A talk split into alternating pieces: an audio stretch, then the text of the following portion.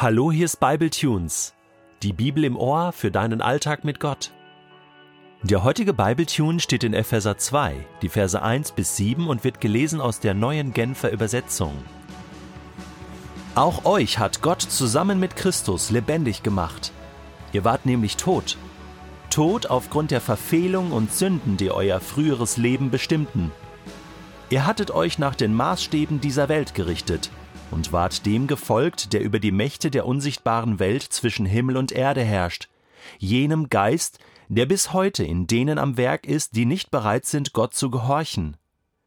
Wir alle haben früher so gelebt. Wir ließen uns von den Begierden unserer eigenen Natur leiten und taten, wozu unsere selbstsüchtigen Gedanken uns drängten. So wie wir unserem Wesen nach waren, hatten wir, genau wie alle anderen, nichts verdient als Gottes Zorn. Doch Gottes Erbarmen ist unbegreiflich groß. Wir waren aufgrund unserer Verfehlung tot, aber er hat uns so sehr geliebt, dass er uns zusammen mit Christus lebendig gemacht hat. Ja, es ist nichts als Gnade, dass ihr gerettet seid.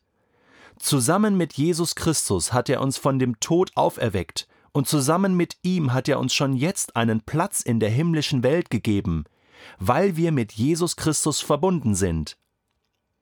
Bis in alle Ewigkeit will er damit zeigen, wie überwältigend groß seine Gnade ist, seine Güte, die er uns durch Jesus Christus erwiesen hat.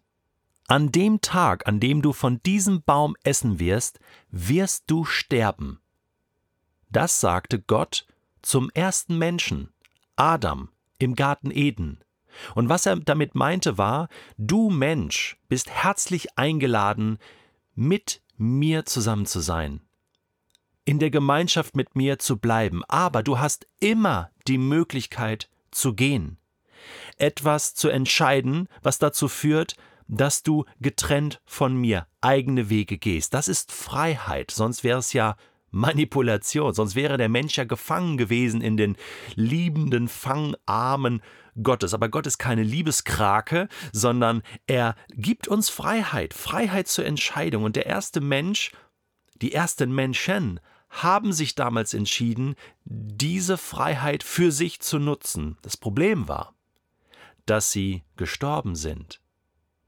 Denn diese Freiheit hat einen Preis. Wer ohne Gott lebt, lebt vom Leben getrennt. Und jetzt reibst du dir vielleicht die Augen oder schlackerst mit den Ohren, weil du denkst, ja Moment, aber Adam und Eva, an dem Tag, an dem sie von dem Baum gegessen haben, sind sie doch nicht gleich gestorben. Richtig, sie sind dann erst ein paar hundert Jahre später gestorben. Adam mit 930 Jahren. Der Kerl ist noch richtig alt geworden. Ja, aber dann stimmt das doch gar nicht, was Gott gesagt hat. Auch die Schlange hat das ja behauptet, gesagt, nein, nein, ihr werdet keinesfalls sterben. Hatte sie damit recht behalten? Ich glaube, wir müssen hier differenzieren, dass Gott in dem Moment von einem anderen Tod gesprochen hat.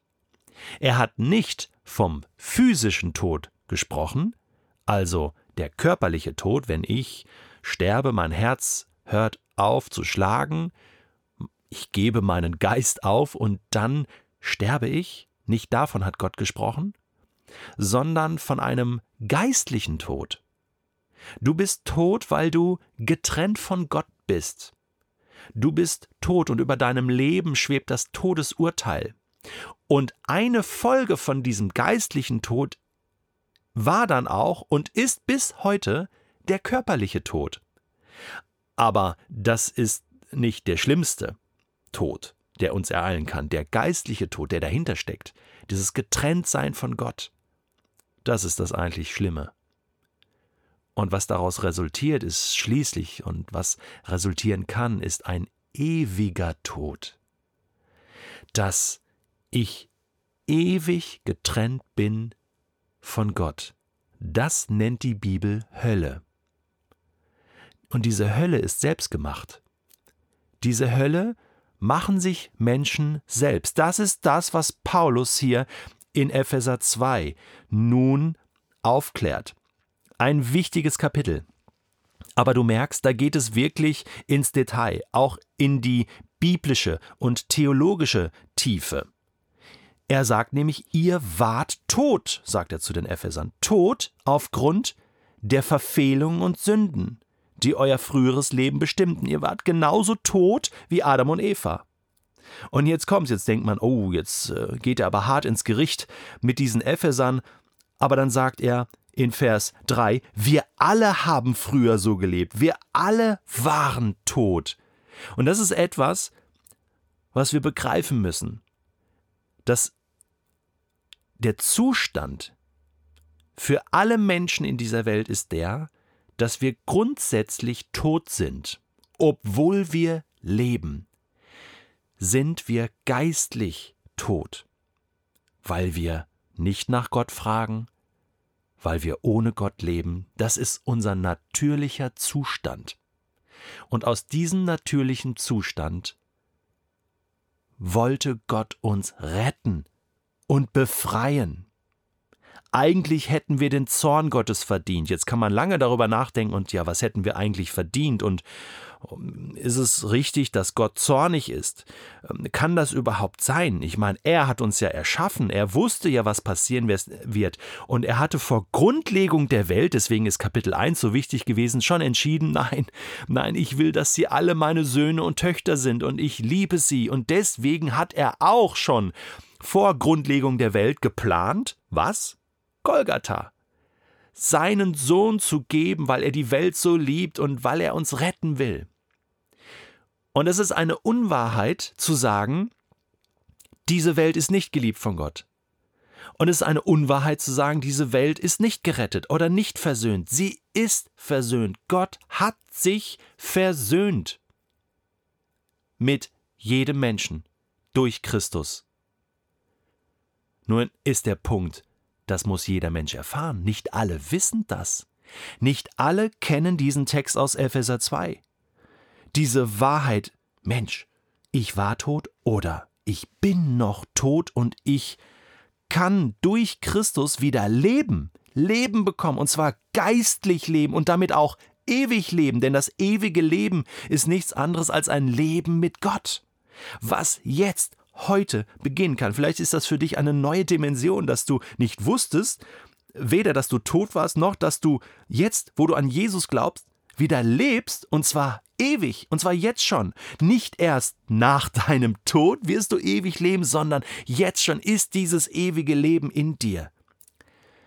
Ja, das ist Wahnsinn, himmlischer Wahnsinn, den wir erleben dürfen. Und ich möchte jetzt gerne kurz beten anhand von Epheser 2, die Verse 4 bis 5. Gott, dein Erbarmen ist unbegreiflich groß. Weißt du, wir waren aufgrund unserer Verfehlung tot. Aber du hast uns so sehr geliebt, dass du uns zusammen mit Christus, deinem Sohn, lebendig gemacht hast. Ja, es ist nichts als Gnade, dass wir gerettet sind. Und zusammen mit Jesus hast du uns vom Tod auferweckt. Und zusammen mit ihm hast du uns schon jetzt einen Platz in der himmlischen Welt gegeben, weil wir jetzt schon mit Jesus verbunden sind. Bis in alle Ewigkeit willst du uns damit zeigen, wie überwältigend groß deine Gnade ist, deine Güte, die du uns durch Jesus Christus erwiesen hast. Ja, Gott, du bist nicht mehr zornig. Du hast dich versöhnt. Der Krieg ist vorbei. Wir haben Frieden mit dir. Und wir sind vom Tod endlich zum Leben durchgedrungen.